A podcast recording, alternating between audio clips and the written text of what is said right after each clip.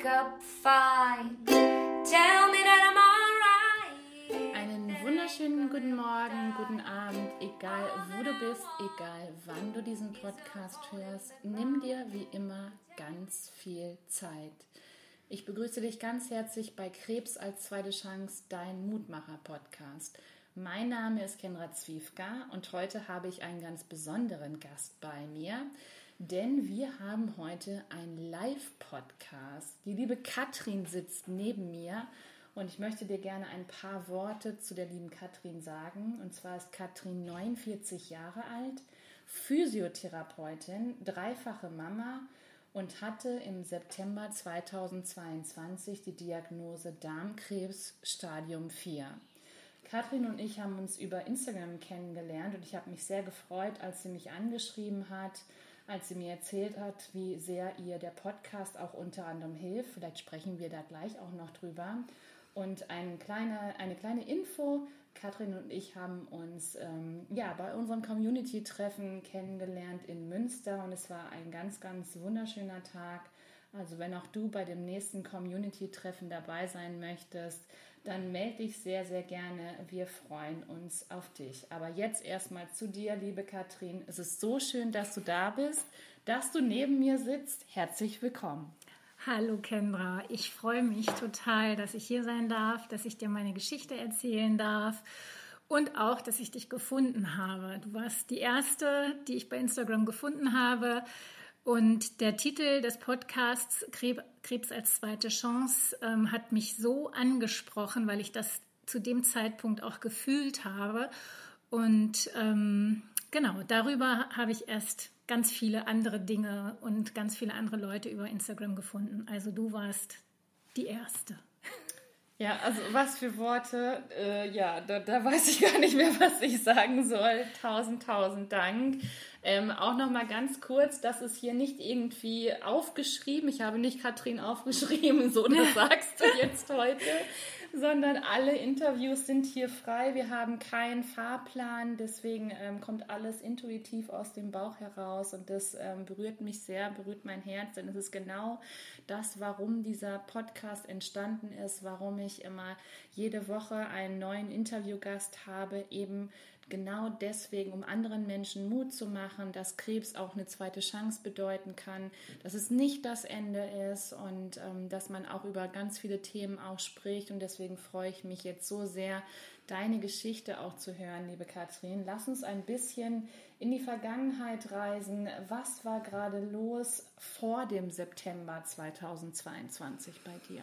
Ja, ich war viel beschäftigt. Ähm, ich war ähm, angestellte Physiotherapeutin, hatte nebenbei ein Kleinunternehmen, ähm, in dem ich Kurse angeboten habe für werdende Mütter und für Frauen nach der Schwangerschaft, Beckenbodenkurse, Rückbildungskurse, Fitness in der Schwangerschaft drinnen und draußen. Und das habe ich total geliebt. Und Außerdem habe ich ja noch drei Mädchen zu Hause. Die sind äh, 10, äh, 13 und 15. Und ähm, ja, die wollen natürlich auch die Mama haben. Und ich war wirklich immer aktiv. Ich hatte einen Job beim Sportverein, dort habe ich äh, Kurse gegeben. In dem gleichen Verein habe ich mich ehrenamtlich im Vorstand engagiert. Und ähm, außerdem haben wir einen großen Garten, großes Haus. Also ich war wirklich schwer in Action rund um die Uhr. Mhm.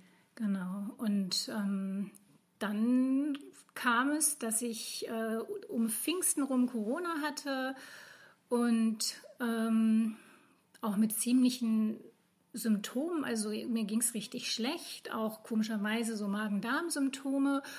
Und danach bin ich nicht wieder so richtig in meine Kraft gekommen. Ich war immer wirklich so ein Stehaufmännchen und habe Krankheiten eher ignoriert, habe gesagt, nee, das wird ignoriert, ich mache einfach weiter.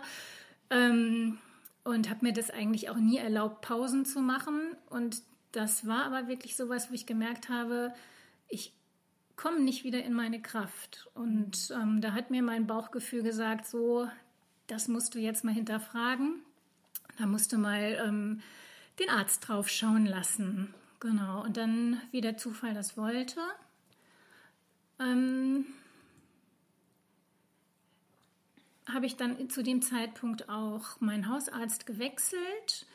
Also ich bin dann bei, in einer ganz kleinen Praxis gelandet, bei uns im Nachbardorf und bin da an einen Arzt äh, geraten, der sehr, sehr aufmerksam war und der ähm, hat ganz viele Fragen gestellt, hat ähm, mir auf den Bauch gedrückt, was komischerweise schmerzhaft war. Das, ich konnte da irgendwie den Zusammenhang zwischen Corona oder Post-Covid äh, und meiner Schwäche nicht wirklich ähm, herstellen. Mhm. Und ähm, ja, der war aber irgendwie, muss der alarmiert gewesen sein, der hat mir auf den Bauch gedrückt. Das war sehr schmerzhaft und daraufhin hat er einen Ultraschall direkt an dem Tag gemacht von meinem Bauchraum und hat im Becken, also im kleinen Becken, im unteren Bereich des Beckens äh, freie Flüssigkeit festgestellt. Und bei dem schrillten wohl alle Alarmglocken. Und bei mir war es eher so, naja, das hat man ja mal, wenn, Ei, wenn man einen Eisprung hat. Und ähm, ja, also für mich war das irgendwie noch nicht wirklich besorgniserregend. Aber er wollte, dass wir das abklären, hat gesagt, nee, das müssen wir abklären. Das volle Programm, Lungenröntgen, gynäkologische Abklärung, ähm, Darmspiegelung und CT. Mhm. Habe ich gedacht, okay, das, der ist ja mal gründlich. ähm, ja, und gut, gynäkologische Abklärung war relativ schnell abgehakt. Da kriegt man ja immer noch einigermaßen Termine. Mhm. Da ähm, wurde eine Zyste am Eierstock festgestellt und da habe ich dann gedacht, naja gut, das ist ja jetzt wohl die Erklärung für die Flüssigkeit ja. im Becken. Und dann wurde ähm, ja, wurde ein CT gemacht. Das hat sich aber schon ein bisschen hingezogen mit dem CT. Also ich muss einmal ganz kurz gucken, wann das war. Das war ähm, im Juli, also schon irgendwie vier Wochen später. Ähm, das war unauffällig. Und deswegen haben die Ärzte auch gesagt, ja, das mit der Darmspielung, das kann sich hinziehen, bis wir da einen Termin haben. Ähm, jetzt war ja im CT nichts auffällig, dann machen wir den Termin im November. Mhm. Habe ich gedacht, okay, ja, machen wir mal vorsichtshalber den CT-Termin. Mhm. Gut, und dann ähm, ja, habe ich die Zeit einfach so ins Land streichen lassen. Dann waren die Sommerferien, da ging es mir eigentlich auch soweit ganz gut. Und nach den Sommerferien habe ich dann gemerkt, dass ich bei so ein paar Übungen, die ich mit den Frauen gemacht habe, in der Bauchlage Schmerzen hatte. Also ich konnte wirklich die Übung nicht vormachen. Und ähm, ja, dann habe ich gedacht, äh, nee, das ist jetzt irgendwie auffällig, ich gehe noch mal zum Arzt. Mhm. Und dann hat er mich ordentlich auf den Pott gesetzt, hat gesagt, wie, warum habe ich denn noch keine Darmspiegelung machen lassen? Habe ich ihm das erklärt und gesagt, nein, wir haben jetzt keine Zeit, das muss sofort gemacht werden. Und ähm, ja, dann habe ich auch einen vorgezogenen Termin gekriegt, Ende September war dann auch in der Vorbereitung schon, schon so ein bisschen genervt, habe gedacht, ach nee, was, was macht der für ein Theater? Ähm, und man darf dann ja auch nicht so normal essen. Man darf zum Beispiel keine Tomaten essen, keine Paprika, keine Körner. Und ich esse gerne oder habe auch immer schon gerne gesund gegessen, viel mhm. Obst und Gemüse mhm. und viel Vollkorn. Und das ging halt in diesen, dieser Vorbereitungswoche nicht. Da war ich schon ein bisschen genervt und habe gedacht, wofür das ganze Theater? das Abführen ist ja nun auch nicht so toll. Mhm.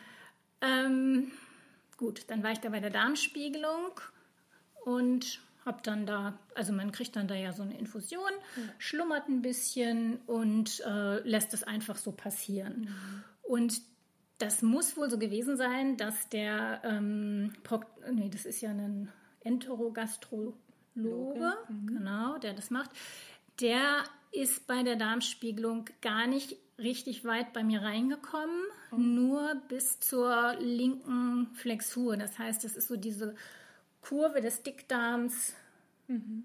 auf der linken Seite. Okay. Genau, da, ist, da saß der Tumor, den er da entdeckt hat. Mhm. Und während ich geschlummert habe, hat er direkt den ähm, Onkologen aus der Praxis dazugeholt. Der wow. hat da, ja, genau, der war direkt dabei, hat einen Blick auf meinen Tumor geworfen. Und ähm, genau, dann bin ich wach geworden und dann folgt ja ein Arztgespräch. Mhm. Und ich, also bis dahin war ich völlig entspannt mhm. und der Arzt war aber dann wirklich auch ziemlich betroffen. Also der kam rein und sagte, dass, ähm, also Das hätte er nicht erwartet bei so einer jungen Frau. Mhm. Und ähm, er selber war komplett schockiert und hat mich dann direkt ähm, weitergeleitet an den Onkologen, hat gesagt, rufen Sie Ihren Mann an, ähm, der soll dabei sein bei dem Gespräch. Genau, und dann äh, hatten wir halt das erste Gespräch mit dem Onkologen.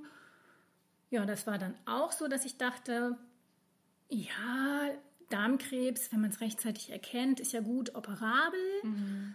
Ähm, und da hatte ich auch wirklich noch so die Hoffnung, dass ähm, das schneiden die mir raus und dann ist alles gut. Mhm. So, wir hatten auch jemanden im Bekanntenkreis, bei der war das so, das wurde rausgeschnitten, die musste nicht mal eine Chemotherapie machen ja. und ähm, die war dann auch relativ schnell wieder fit. Mhm. Ja.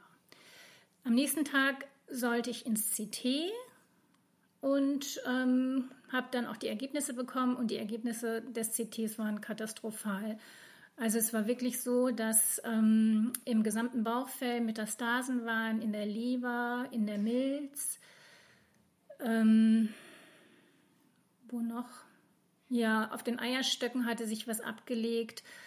Ähm, genau, und das als als ich diesen Befund gelesen habe, also ich habe den per E-Mail gekriegt und ähm, bin ja nun auch medizinisch so ein mhm. bisschen vorgebildet. Ähm, also das hat mich wirklich umgehauen. Also das war wirklich, ähm, ja, Katastrophe. Und ja, also es war einfach so schockierend, weil zwischen dem ersten und dem zweiten CT nur zehn Wochen lagen. Mhm. Und das erste war halt wirklich unauffällig. Wir hatten das auch im Nachgang nochmal von einem befreundeten Radiologen ähm, begutachten lassen. Mhm.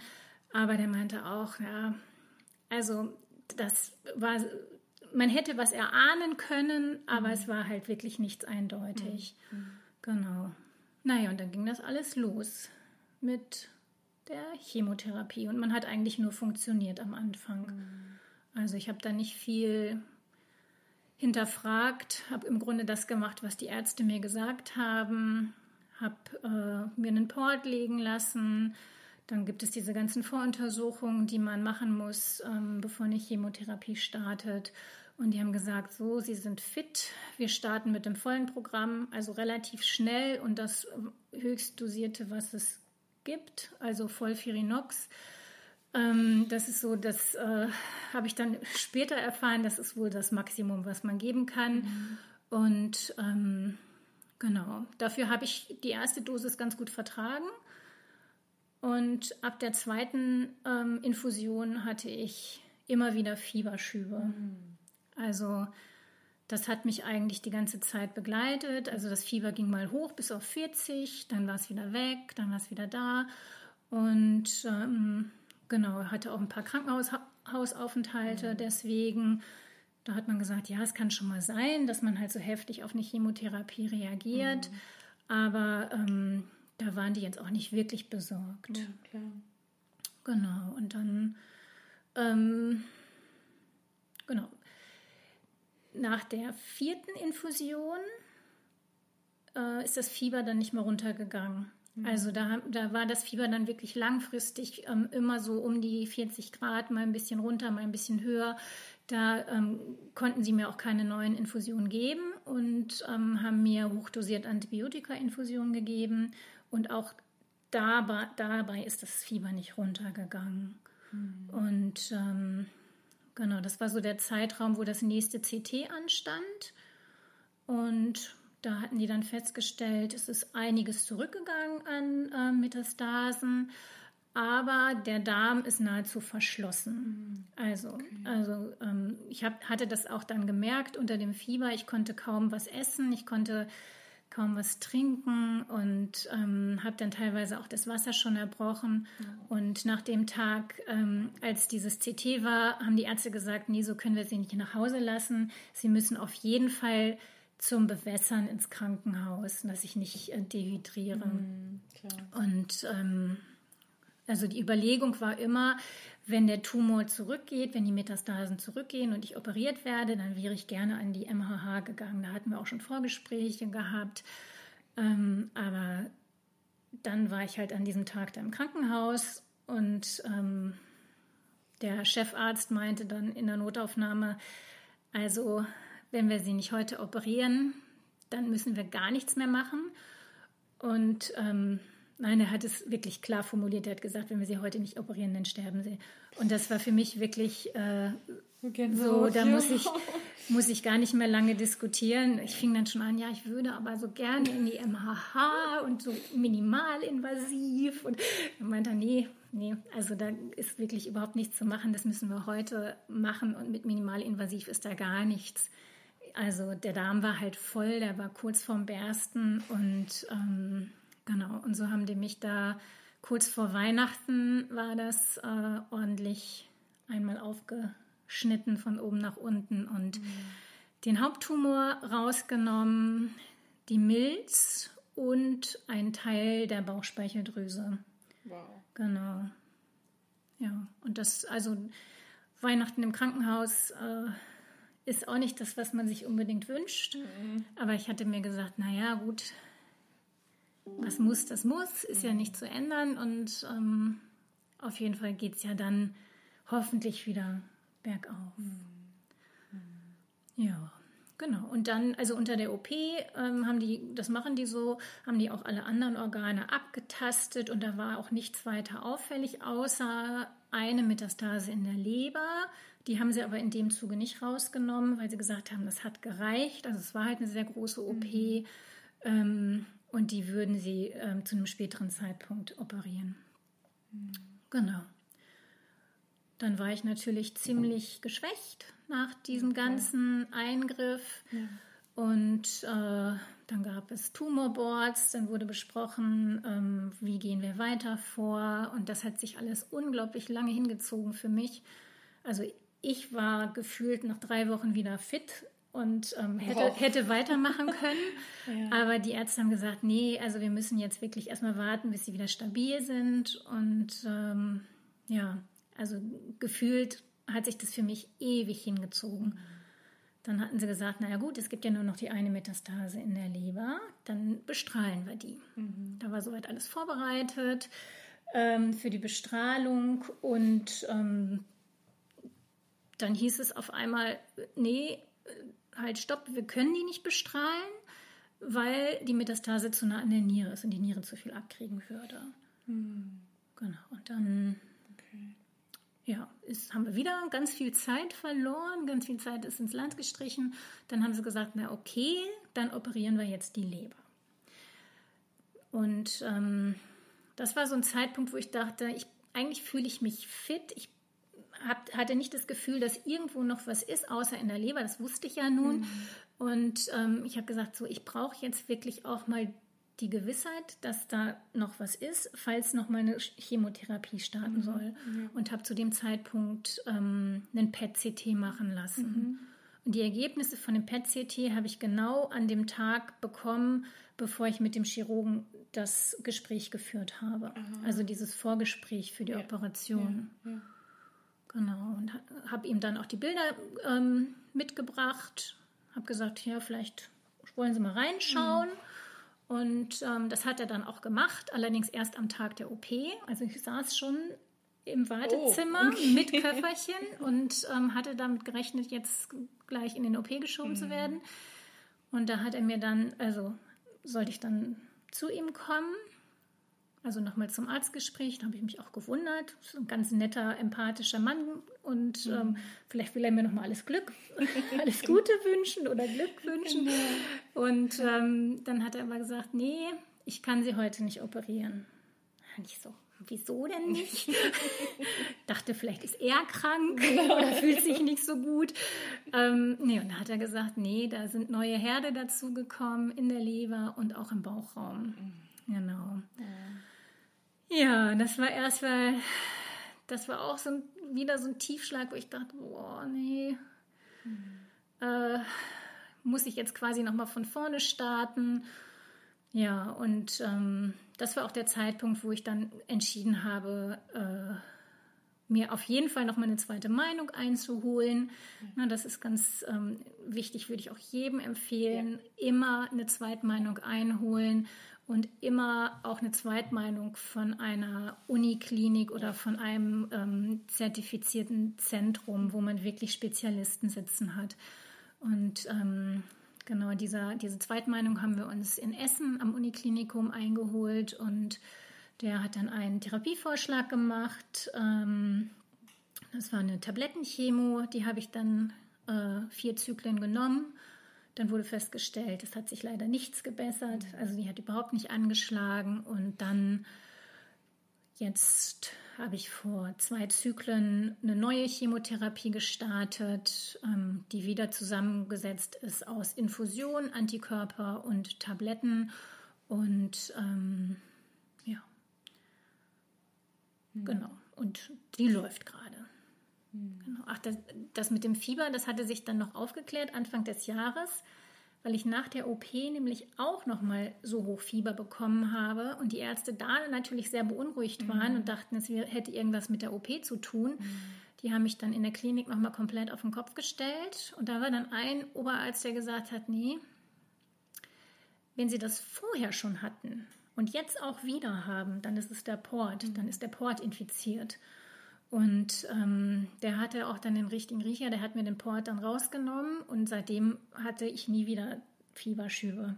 Also es war tatsächlich so, dass der Port sich eigentlich unmittelbar nach der ersten Infusion infiziert haben muss. Die haben auch dann am Port ähm, Darmkeime festgestellt. Ah. Und ähm, Genau, jedes Mal, wenn ich eine Infusion gekriegt habe, sei es jetzt Chemotherapie mhm. gewesen oder Antibiotikum, wurden halt immer wieder Keime mhm. losgespült ja, und klar. dadurch ist das Fieber dann so nach oben gegangen. Mhm. Genau. Okay. Ja, das ist so im Groben das, was ich bis jetzt durch habe. Reicht eigentlich so für drei Leben, würde ja, ich so behaupten. Ja, das stimmt. Das stimmt. Obwohl mir die Pausen eigentlich irgendwie auch immer viel zu lang vorkamen. Ne? Also ich bin ja irgendwie so aus dem Hamsterrad geworfen worden, ne? so dieses mhm. schnell, schnell und immer machen. Und genauso wollte ich auch die Chemotherapie oder die, die Krebstherapie hinter mich bringen. Mal schnell eben raus und Chemotherapie und dann wieder durchstarten. Aber ähm, es ist auch ein Lernprozess. Mhm. Und ich habe gemerkt, wenn ich nicht meine Muster ändere mhm. und mein Tempo ändere und ähm, ja, so ein bisschen aufarbeite, dann kann der Körper auch nicht heilen. Mhm. Ne? Also erstmal muss man auch ein bisschen runterfahren. Mhm. Und das war für mich auch so ein bisschen die Erklärung. Ich bin jetzt noch nicht so weit, um jetzt schon wieder gesund zu sein. Ja, ja. ja. Ja. Und es ist auch, es ist auch so wichtig, weil wie du es ja auch gesagt hast, ist man ähm, wirklich die ganze Zeit nur komplett unter Anspannung, unter Druck dann eben im Berufsleben, zu Hause, als Ehefrau, als Mama dann eben und das Ganze, man vergisst sich ja selber so in, mhm. in, dieser, in dieser Zeit und du hast mich sehr an mich erinnert, eben damals dann auch.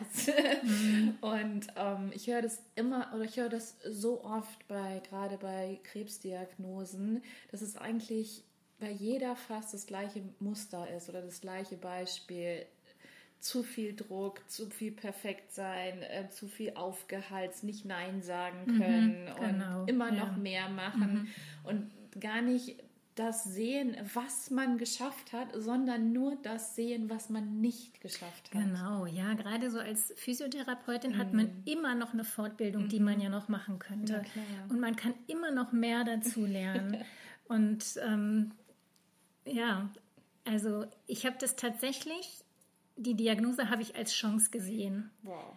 Ähm, ich habe gesagt, diese, das hätte ich mir niemals erlaubt, mhm. alles auf Null zu fahren. Mhm. Also es war ja mit der Diagnose und mit Beginn der Chemotherapie so, dass ich alles aufgehört habe. Mhm. Kein Ehrenamt mehr, keine ja. Arbeit mehr, ja. zu Hause nur das Allernötigste und nur ich. Ja, genau. Und ähm, also das, ich hätte bestimmt irgendwie reduzieren können, aber mit meiner Einstellung hätte ich es mir nicht erlaubt. Mhm. Und ja. ja. ja. Ja, und wie du, wie du ja auch schon sagst, wenn man mal ehrlich zu sich ist, dann gab es ja vorher wahrscheinlich schon tausend Warnsignale, die man einfach mal nicht gesehen hat und äh, man so drüber getrampelt ist. Und das, das kann schon sein, aber das waren wirklich kleinste Signale. Mhm. Also vielleicht mal, wenn ich ein bisschen was Fettiges gegessen hatte, so ein bisschen Ober Bauchschmerzen, so ein bisschen Druck im Oberbauch, aber jetzt nie so, dass, dass ich gesagt hätte, das, das muss ich jetzt aber mal abklären lassen. Also es ist ja wirklich das Fatale, dass ja, man das, ja. teilweise. Also man merkt es einfach nicht. Ja, das ist es genau, richtig. Ja. Das ist es dann ja auch. Ne? Mhm. Aber ähm, was war das damals für dich und auch für deine Familie für ein Gefühl, als du gesagt bekommen hast, oder hat man es dir überhaupt gesagt, ähm, dass du Darmkrebs hast im Stadium 4? Also ehrlich gesagt habe ich mir verboten zu googeln. Sehr gut. Ähm, das war so was, was mir auch mein Onkologe gesagt hat, meine ich. Ja, das war einer der guten Tipps, die er mir gegeben hat. Und ähm, ich bin wirklich sehr interessiert an gesundheitlichen Dingen. Ich mache auch eine, ähm, bereite mich auf die Prüfung zum Heilpraktiker vor und Wow. also bin wirklich sehr interessiert an gesundheitlichen Dingen und habe mich aber gezwungen, über mein Thema weder zu lesen noch zu googeln. Das heißt, ich wusste nicht, dass ich Stadium 4 bin. Okay. Also ich wusste, ich habe Darmkrebs und ich wusste, ich habe Metastasen im Bauchraum. Aber was das bedeutet, wusste ich nicht. Gott sei Dank. Gott sei Dank. ja. Und jetzt, ähm, dieses Jahr habe ich mich aber so ein bisschen mehr noch mit dem Thema beschäftigt, weil ich das Gefühl hatte, bei meinem Onkologen nicht gut aufgehoben zu sein. Also ähm, ich hatte irgendwie den, das Bedürfnis, mehr Bescheid zu wissen über meinen Krebs und welche Möglichkeiten ich habe. Und habe mir die ähm, Leitlinien bestellt und habe die gelesen und ähm, habe mich beim äh, Krebscampus angemeldet. Das ist auch eine ganz tolle Sache, wo man sich wirklich rund um das Thema Krebs super informieren kann. Also das ist ähm, quasi so eine Plattform äh, bei Instagram. Ja, hab den, den, durch dich folg, gefunden. genau, den folgst du ja auch. Und ich finde, die erklären das so schön Mhm. und ähm, auch so runtergebrochen und einfach. Und die Genau. motivieren einen auch, Mhm. aktiv zu werden und ähm, mündiger Patient zu werden. Genau. Mhm. Mit und Mitspracherecht. ja, auch, mit ne? Mitspracherecht und ähm, ja. Ja, was war nochmal deine Frage? Die hast du eigentlich schon beantwortet. Genau, also man ich- das gesagt Ja, hat. nee, Stadium 4 hat man mir nicht gesagt. Ähm, das habe ich aber dann in der Leitlinie quasi für mich rausgefunden. Mein Hausarzt meinte irgendwann, ähm, nachdem die Chemo, ähm, die eine Chemo nicht ähm, angeschlagen hatte, ähm, ich wäre ja jetzt nur noch palliativ. Und da war ich wirklich sowas von schockiert und habe gesagt, das ist wirklich was, so weit sehe ich mich überhaupt nicht. Und ähm, palliativ heißt für mich, es gibt keine Möglichkeiten mehr, das zu heilen. Und ich hatte ja noch gar nicht alle Varianten ähm, durchgetestet. Also ich hatte ja die erste Chemotherapie abbrechen müssen die, durch die Not-OP. Also das heißt, die hatte ja angeschlagen, wenn ich sie weiter bekommen hätte, dann wäre ich ja vielleicht geheilt worden. Und ähm, das war für mich wirklich so ein Schlag ins Gesicht, wo ich dachte, hey, nee. Also der, der damals so gründlich war und der ja quasi irgendwie mein Lebensretter war, ähm, hat mich dann auch psychisch so runtergezogen, nur durch dieses Wort, Na klar, das verstehe ich. dass ich absolut. dachte, nee, also das weiß ich nicht, das bin ich nicht. Ja, ja. Ja. Ja, aber es ist auch so, ähm, so wichtig, dann eben auf sich und auf seinen äh, Körper und auf, vor allem auf seine Intuition und auf sein Bauchgefühl zu hören und eben den Ärzten nicht die Macht zu geben, dann auch. Ja, aber die haben selber, sehr ne? viel Macht. Ja, richtig. Sehr viel. Ja, ja. Und ich merke auch jetzt, ähm, meine neue Onkologin, ähm, die zeigt mir neue Wege auf. Die sagt, wir probieren jetzt dies und wenn das nicht funktioniert, dann gibt es aber noch die Möglichkeit und dann gibt es noch ein neues Medikament und dann gibt es noch Studien, an denen man teilnehmen Ja. kann. Und das hat mir mein erster Onkologe nicht gesagt. Und das, Ja.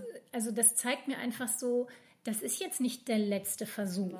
Nein, gar nicht. Ja, also es gibt noch andere Möglichkeiten und ähm, das fand ich total wichtig. Also Mhm. ja. die Ärzte können einfach durch ihren Optimismus ähm, oder durch ihre Zuversicht ganz viel mit den Patienten machen. Ja. Wenn die sagen, ähm, ja, das, das wirkt sowieso alles nicht, wir können das jetzt zwar ausprobieren, aber ähm, sie sind eh palliativ. Ja, genau. äh, was macht das mit den Patienten? ja, ja, genau. Ja. Also ich finde, da müssen auch viele Ärzte noch ein Stück weit an sich arbeiten Absolut. in der Kommunikation. Ja, definitiv. Ja. ich finde, das sind dann oftmals auch so die Ärzte, die jetzt gar nicht so im Familien- oder Freundeskreis eben eine Krebsdiagnose wahrscheinlich hatten, dann eben, die da gar Ja. nicht mit umzugehen wissen. Diese Empathie fehlt dann einfach. Ja, Ne? und man ist irgendwie nur eine Nummer in einer völlig überlaufenden Praxis und ähm, Einzelschicksale interessieren da nicht. Man wird da einfach so durchgeschleust, da wird äh, die Behandlung nach Leitlinie gemacht und ähm, Ja. da wird nicht viel individuell geguckt. Was kann man für den Patienten vielleicht zusätzlich jetzt noch machen? Ja. Genau. Also ich habe dann irgendwann angefangen, auch ähm, zu gucken, was kann ich für mich tun. ja, genau. Genau. Und das war aber auch erst jetzt nach der OP. Also vorher hatte ich das noch nicht so.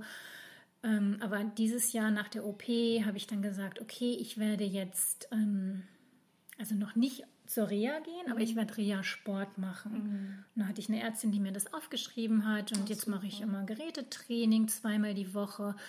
Ähm, zwinge mich auf jeden Fall auch, wenn es mir nicht gut geht, zumindest einen kleinen Spaziergang zu machen oder eine Runde schwimmen zu gehen oder Fahrrad zu fahren.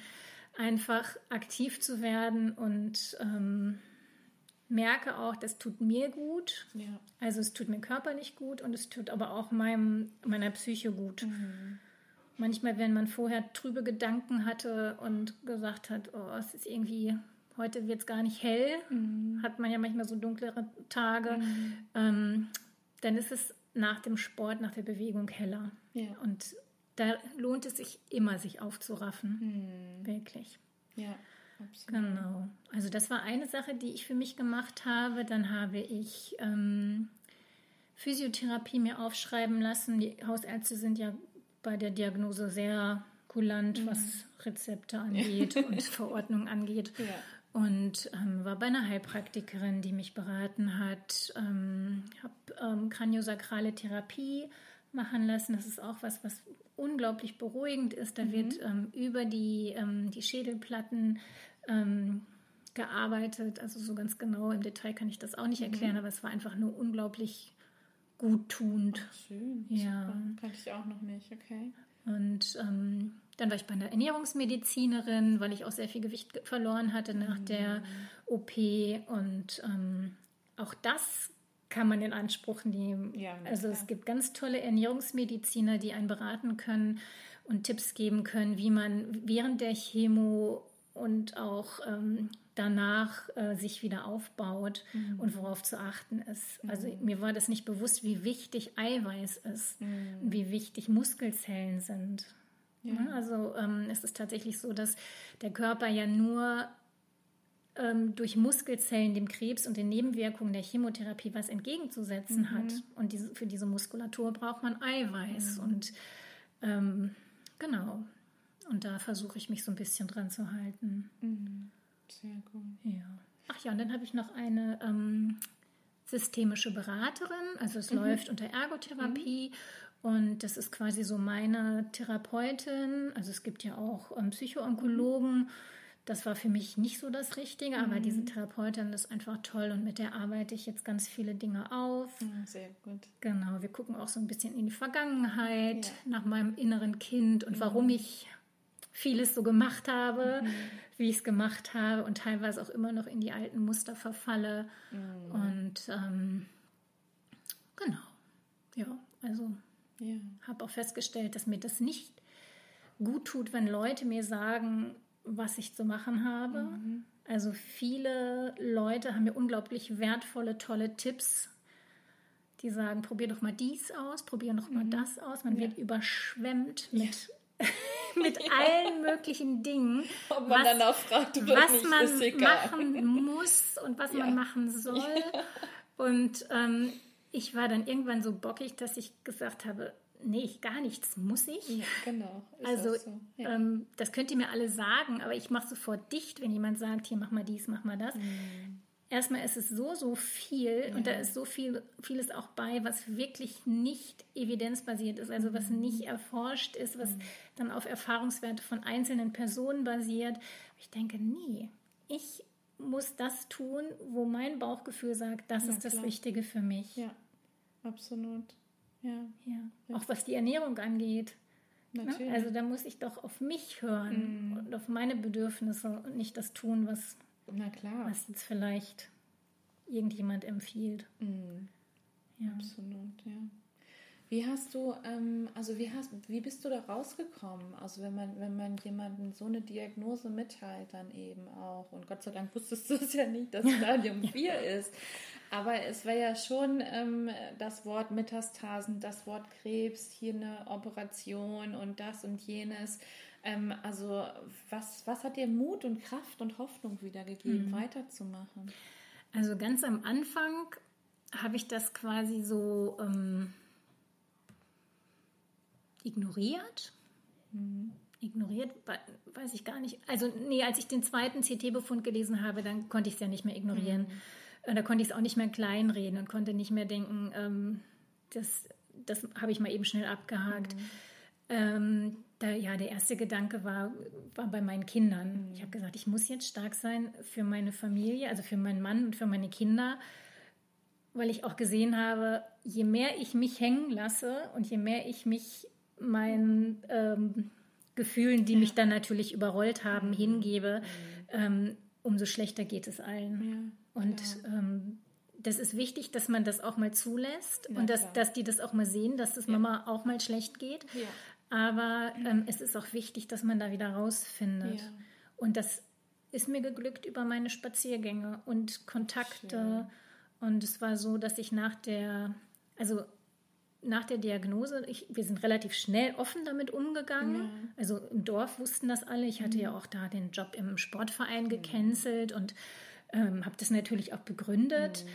Und da war es wirklich so, in der ersten Zeit habe ich fast täglich irgendwelche Nettigkeiten schön. bekommen, seien es Nachrichten oder eine Blume oder eine Karte oder irgendwelche kleinen Geschenke oder ein Anruf. Und, und das war wirklich so, dass mich das so die erste Zeit getragen hat.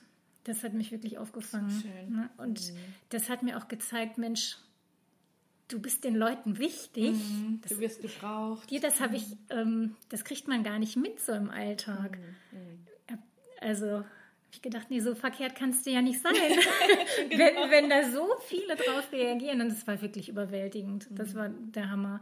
Und auch Leute, die, ähm, die mir früher nicht so nah waren, waren auf einmal präsent und haben sich gekümmert und haben sich interessiert. Und ähm, es war einfach eine Riesenwelle von Hilfsbereitschaft mir gegenüber, der Familie gegenüber. Also es war, also das war wirklich überwältigend, muss ich auch sagen. Und das ähm, kann ich auch nur allen empfehlen, die, ähm, die jemanden im Umfeld haben, der so eine Diagnose hat. Macht euch nicht rar, Genau. sondern seid da und bietet euch an Ja. und meldet euch von euch aus.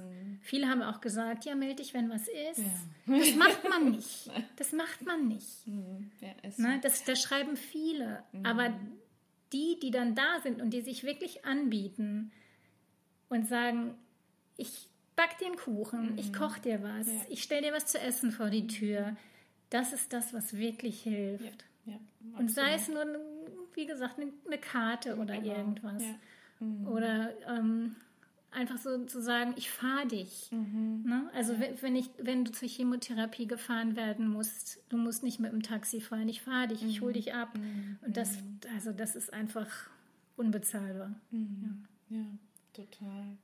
Ähm, hast du dir auch Menschen gesucht, die eben auch ähm, die gleiche Diagnose hatten wie du? Also bist du so ein bisschen dann eben auf äh, Spurensuche gegangen auf äh, Facebook, Instagram oder sonstiges? Ja, das erste, was ich gefunden hatte, war eine Gruppe bei Facebook, ähm, die mich aber mehr belastet hat. Das ist ähm, eine Darmkrebsgruppe, wo, ja, die hat mir nicht so viel Positives gegeben. Und dann habe ich ja dich gefunden und habe geguckt, gibt es ein Interview mit jemandem, der Darmkrebs hat. und da bin ich bei dem Interview hängen geblieben mit der Moni Klein.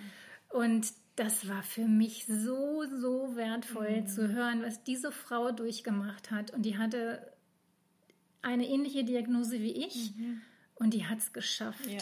Und was die heute auf die Beine stellt, äh, das finde ich einfach sensationell. Und Ähm, das hat mich so sehr motiviert. Mhm. Und ja, das verdanke ich auch dir. Oh. ja, also ähm, ist wirklich. Und die hat mir einfach auch ähm, in ihren Beiträgen bei Instagram neue Möglichkeiten aufgezeigt, ja. nämlich, dass es, dass es so Möglichkeiten gibt, ähm, während einer OP ähm, bei Bauchfellmetastasen ähm, Chemotherapie direkt in den Bauchraum zu leiten.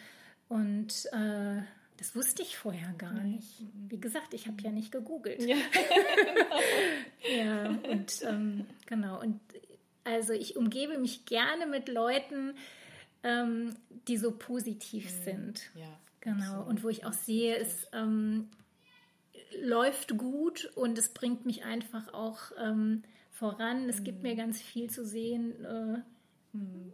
wie andere Leute positiv damit umgehen und ich selektiere auch die Leute, denen ich folge. Mhm. Ja, genau. Ja, also es ist schon wirklich so, ich, ich suche mir das raus, was mir gerade gut tut. Mhm. Das andere gehört sicher auch dazu und es ist normal, dass man auch mal mitkriegt, dass jemand bei Instagram dann das nicht geschafft hat. Ja, klar, ja. Aber ähm, das sind dann ganz wenige mhm. und ähm, der Schwerpunkt liegt wirklich bei den Leuten, die mir gut tun. Ja, absolut, ja. ja. Ja, das ist, das ist auch so wichtig und ähm, Moni ist auch wirklich ein ganz, ganz toller Mensch und sie äh, macht es auch so schön dann eben auf Instagram, dass sie die Menschen dann mitnimmt und wenn man, ich finde, wenn man jemanden so hat, also bei mir war das damals ja auch so, ich hatte auch immer jemanden, die mir eben ähm, ein paar Monate im Voraus war und ähm, ich habe dann immer ganz oft dann auch bei ihr geschaut dann eben und äh, das gibt einem sehr viel Kraft, sehr viel Hoffnung, Mut, hm. dass man eben nicht alleine ist, dass ja. es da Menschen gibt, die die gleiche Diagnose bekommen haben. Und ähm, ja, dass die auch darüber sprechen, was eben auch ganz, ganz wichtig ist. Dann, genau, ne? genau. Und ähm, das hat mich dann auch motiviert, selbst meine Diagnose öffentlicher zu machen. Mhm. Also ich hatte zwar meinen Instagram-Account, habe den aber immer nur beruflich genutzt. Mhm so mehr oder weniger zu Werbezwecken ähm, für meine Kurse ja. und ähm, habe dann aber gesagt, nee, also das hat mir so viel gebracht und ähm, meine Therapeutin hat mich auch ermutigt. Ich war wirklich sehr, sehr skeptisch und die hat gesagt, nein, mach das.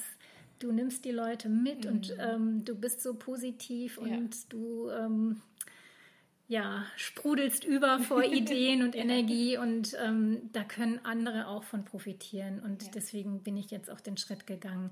Ich bin lange nicht so aktiv wie andere und ich, mir ist das auch nicht wichtig, wie viele Follower ich habe, aber dieser Austausch ist einfach so schön ja. und hat mir schon so viele tolle Dinge äh, bereitet. Mhm. Ach, wie ja, schön. Genau. also das, da kann ich auch nur äh, zu ermutigen, den Schritt zu gehen, öffentlich zu werden, drüber zu reden, weil man das doppelt und dreifach zurückbekommt. Mhm. Ja. Absolut, ja. Mhm. Ja, liebe Katrin, ähm, wir kommen so langsam auch dem Ende zu. Ich glaube, wir könnten noch stundenlang weiter quatschen und werden das natürlich auch tun. ähm, ich würde mich jetzt schon mal von dir verabschieden. Ähm, ich danke dir für dein so wunderschönes, authentisches und ehrliches, offenes Gespräch auch. Wünsche dir von Herzen alles Gute. Freue mich sehr, dass wir miteinander verbunden sind, dass wir weiterhin natürlich auch in Kontakt bleiben, uns auch weiterhin sehen werden. Und die letzten Worte, die gehören, wie du weißt, ja natürlich nur dir. Alles, was du jetzt gerne der Community noch sagen möchtest, den Hörer da draußen, das darfst du jetzt sehr gerne tun. Ich danke dir, dass du hier warst und ich wünsche dir von Herzen alles Gute. Danke, Kendra. Vielen, vielen Dank.